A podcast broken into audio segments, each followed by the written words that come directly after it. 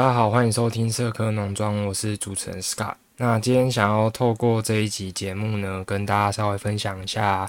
呃，对于法律的认识跟整个基本的呃轮廓吧。对，那呃，希望透过接下来如果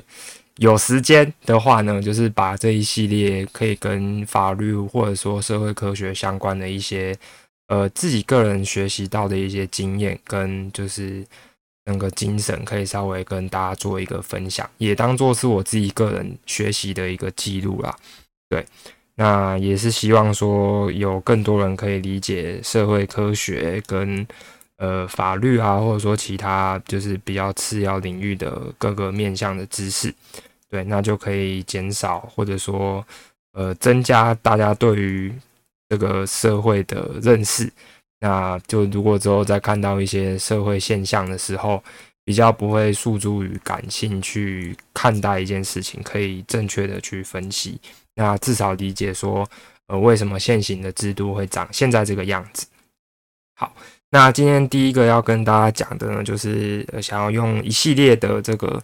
呃节目的方式呢，那就是叫做从零开始学法律吧。对，就是呃，希望从零开始让大家知道说，呃，我们整个法学的架构，或者说我们现在社会的整个规则跟规矩的来源，还有目前的概率性是呃会长什么样子哦？因为毕竟呃，我相信如果大家呃。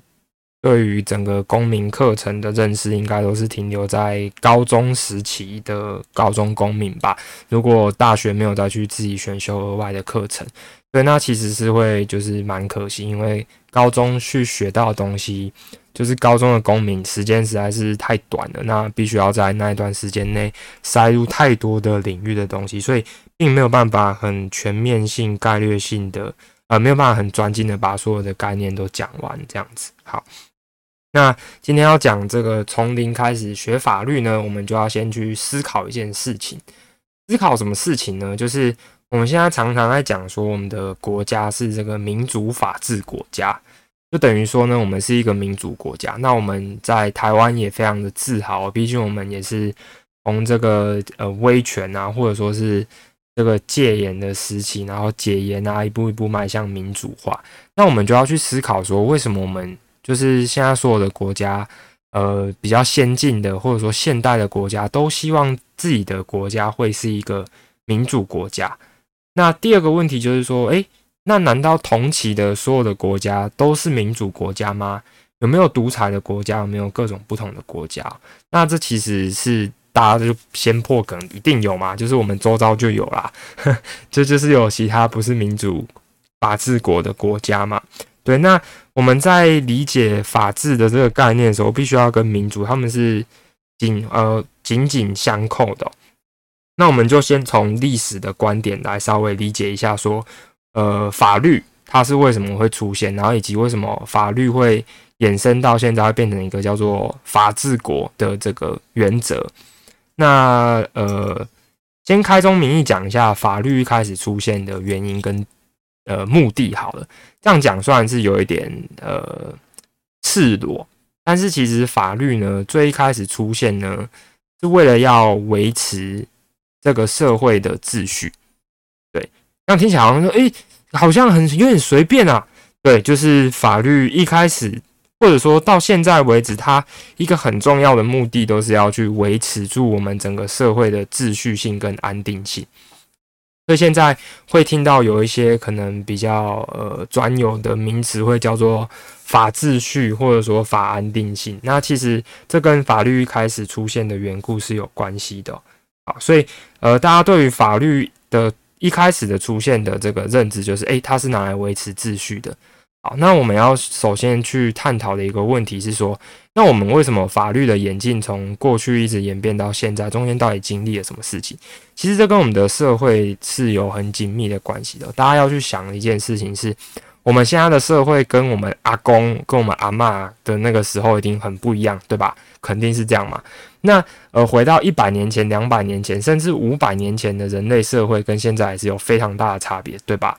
对。那呃，我们人类的整个社会的发展呢，就是我们可能是先从什么部落啊，呃，石器时代好，就是拿棒子打你，然后你就拿棒子打我，这样子开始在打来打去，然后演变到后来呢，可能就变成说是有部落啊，有酋长啊，那酋长说的话就是含水会结冻啊，这样子，那到来变成说有国家了，国家的概念就是什么？可能是呃有君主，那君主的权力是来自于上帝。所以叫做君权神兽嘛，那还有其他的这些呃，例如说骑士啊、庄园主啊这种社会结构，那演变到现在呢，可能现在的国家就是变成是我们会有总统啊，或者说会有这个呃女王之类的一些君君主立宪的国家，或独裁者也是会有。所以，我们整个人类社会的政治制度跟整个法律的制度，其实是呃很紧密的连接在一起的。那所以法律的出现呢，一开始呢，我们就必须要跟它的历史做呃一点详细的介绍。呃，以前的法律就像刚刚所讲啊，它是拿来维持我们整个社会的秩序跟稳定的。换句话说呢，今天定定法律的人，可能就是在整个社会里面拥有最高权力的人。那那个权力是力量的理由，是一个 power。所以举例来讲呢，我们在一些呃，部落哈，假设我们今天回到那个部落时期，大家还在那个采集狩猎，还在摘那个香菇啊，或者说在那边呃种小麦之类的的那种时期啊，那这个时候谁讲话就是最强的，就是整个拥有最高权力的人嘛。那在每一个人类社会里面，拥有最高权力的人就是不一样。例如说，呃，在可能古古代的这个西方国家，可能是祭司，呃，掌握宗教的权利。那或者说在呃。东方的国家，那可能是呃，假设说是呃酋长啊，部落的首领之类的，或者说是这个呃，今天是一个这个贵族，那他们可能就是掌握了不同的权利嘛。那或者说是变成说是这个皇帝。所以今天呃，假设我们回到这个呃宋朝好了，或者说我们回到唐代好了，那今天。一个法律的通过或者说是制定与否，并没有任何人去有办法去干预哦，所以就会变成说，今天皇帝他觉得怎么样就是怎么样，他想要抄你九族就抄你九族，他想要把你满满门抄斩啊，把你东西都封掉啊，其实他现在都还可以这样做。那呃，用现在的角度跟逻辑去看好了，我们在现在一些非民主法治国家也是会有这种事情。出出现哦，那其实就是人治，所以这边有一个很重要的概念是，法律它的目的呢有两种哦，第一种就是呃叫做依法统治，那我们在英文的命名会叫做 rule by law，就是统用法律来统治哦。那第二个呢叫做依法而治 rule of law，那 rule of law 就是我们现在讲的这个法治国的原则。好，那这个是第一部分，稍微要跟大家叙述一下，就是我们整个法律的演进，从 OK，它的主要目的是呃维持秩序，那变成说现在我们除了主要目的之外呢，我们还希望它可以变成是依法治理，就是 rule of law 这个法治国的原则。好，那为什么会有这种法治国的原则呢？那其实就是跟我们的整个呃过去的一些先贤先烈他们革命的成果是有关系的。怎么讲呢？我们用刑法为例好了。今天我们可能呃走在路上，那我们不希望人家就是不希望嗯叉叉叉皇帝觉得说你长得太胖，然后就把你抓去砍。那你希望你有一个很明确的东西告诉我说我应该要怎么做，或者是我不应该怎么做。那这个就是我们在讲的法治国里面一个叫做明确性原则的一个概念。那大概是这样子的一个展现哦。OK，好，那举完这个例子，我们再回到我们说法律的根本。那呃，刚刚已经先讲过了，我们目前整个大最大最大的原则就是法治国原则嘛。好，那法治国原则要怎么样得到这个原则呢？其实我们通过过往的各个国家的历史进程来看的话呢，基本上我们都是透过革命的方式。对，这样说起来好像有点残暴，但是就是，呃，你要得到那个民主啊，或者说法治啊，很少很少国家是透过这个和平的，就是革命或者说权力转移的过程来得到。那呃，目前历史上有的很少，就例如说英国，英国是这样子的。那像台湾也是哦。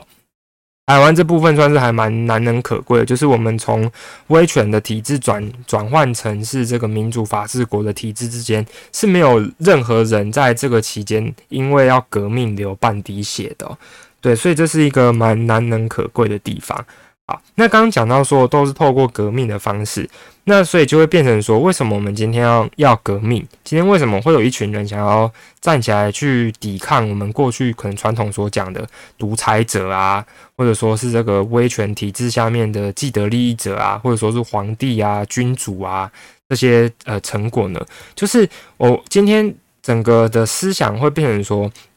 呃，人人们是生而平等的，所以。没有任何人可以因为任何的缘故去，呃，没有原因跟条件去统治另外一群人，所以我们今天需要达到的是人人平等的这个民主的这个框架规范里面的时候呢，我们就要透过呃一群人，就是去抵抗、去推翻既有的整个既得利益者的政权哦。那我们希望建立的一个制度跟平台是，大家在这个制度跟这个框架里面呢是有规则、有规范，也是很平等的。那所以这就是民主国家的一个很重要的原则。那怎么透过这种方式呢？呃，这个法哲学家或者说是政治哲学家都提出了一个概念，叫做社会契约论。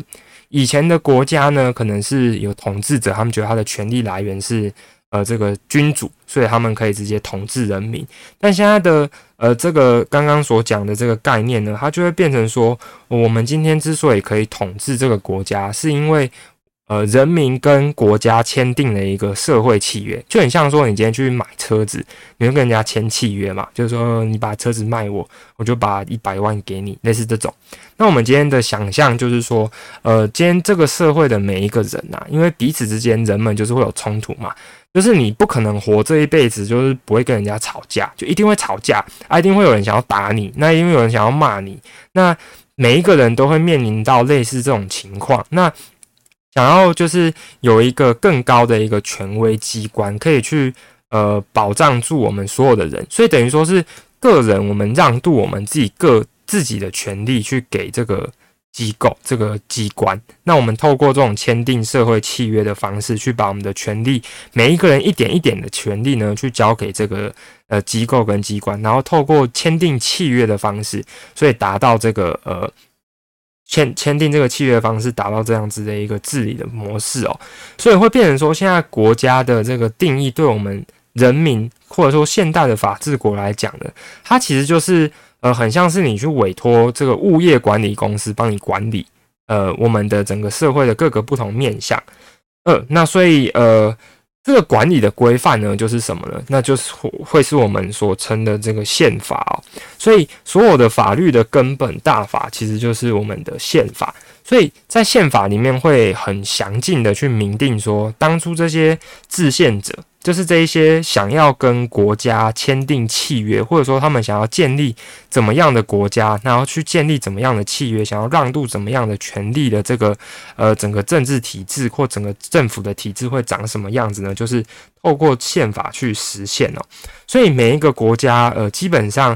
呃的法律的根本来源呢，都是源自于他们的宪法。但是在这边会有一些学理上面的争议哦，例如说。那我们的宪法到底是成文法或不成文法？刚性宪法或柔性宪法？那这个有点太深入，就先不做细部的讨论了。那反正大家可以去理解是说呢。呃，我们的国家的来源跟民主法治国的来源，其基本上就是透过一个呃革命的进程。那最后我们希望有一个很稳定，因为我们不喜欢一直革命嘛，就是不要一直有人来统治我们，然后又呃其他人很不满，然后去推翻那一群人，然后再有人不满去推翻。我们希望透过用这个选举呃政府治理的方式，大一政府的方式呢，去呃治理整个社会跟国家哦。那所以等于说，我们希望民主跟法治是。呃，互相紧密的牵合在一起的，所以宪法就应该要像是我们呃，假设我们今天有一座雪山，好，很高的这个雪山，那上面的雪是不是就会融化，然后把呃不同的雪融化成不同的水，然后流到各个不同的面向，对吧？好，那今天我们的宪法所要去。做的事情，或者说我们整个法律的起源呢，就是希望从这个山顶维持秩序啊、法治国原则啊，整个宪法的概念的原理原则呢，可以去细部的去流到我们社会有需要的各个角落去去鉴定一个规范哦。所以假设今天是呃这个人民跟人民之间的冲突好了，所以我们就希望说，诶，今天假设隔壁老王跟呃这个呃你的老婆偷生小孩，那这个冲突要怎么办？或者说有人偷占你的地，这个冲突要怎么办？这个关于呃人民跟人民之间私有财产的这个。这个冲突，或者说，呃，关于这个所有权的冲突，或者说关于婚姻制度啊、呃，家庭啊的这种冲突，我们就希望透过民法，就是民众之间的法律去约束。那这个雪山上面的水呢，如果流到各其他面向，如果说今天有人犯罪呢，或者说我今天会不会怕政府去侵犯我的权利？那我们就会建立一个叫做刑法嘛。所以今天大家都知道说不能够杀人、放火、抢劫，然后或者说是窃盗。那我们总要有一个明文的规范去规定，所以这时候就有刑法出现了。所以刚刚呃所讲的人民去让渡他们部分的权利，除了他们自己的个人权利之外呢，也代表一个很重要的一个规范哦，就是人民希望去让渡他们对于这个武力的执着，交给一个公正的第三方去出现，然后统治跟治理整个国家。所以这个。呃，假设在台湾好了，谁可以有合法的拥枪？就警察嘛。你今天私人是不可以用枪的，所以基本上这样子的一个概念是存在在这个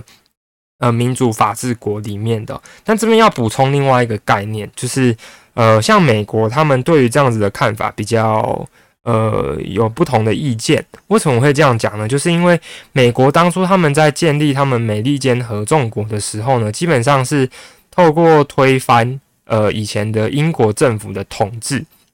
然后去建立一个现代的民族国家，但他们一直很害怕的是，一定会有一个新的统治者或者是一个新的君主总统。呃，独裁者、权力拥有者会出现哦。那这个时候，如果人民把他们所有的武力都交给了政府的话，那人民是没有办法有任何抵抗的权利的。就很像是我们今天看到一些呃，可能社会革命的时候，人民就只能够拿雨伞啊、拿石头去跟政府打啊，靠呀，政府就直接拿枪开，就是直接扫射啊，或者是射橡胶子弹干嘛的，根本就没有办法还击哦。所以当初在制定美国的这个制宪者们，他们认为说应该要保障人民。有合法抵抗政府的这个公民抵抗权在里面，所以美国目前是有办法做这个拥枪的权利的。那这边做一个小小的补充。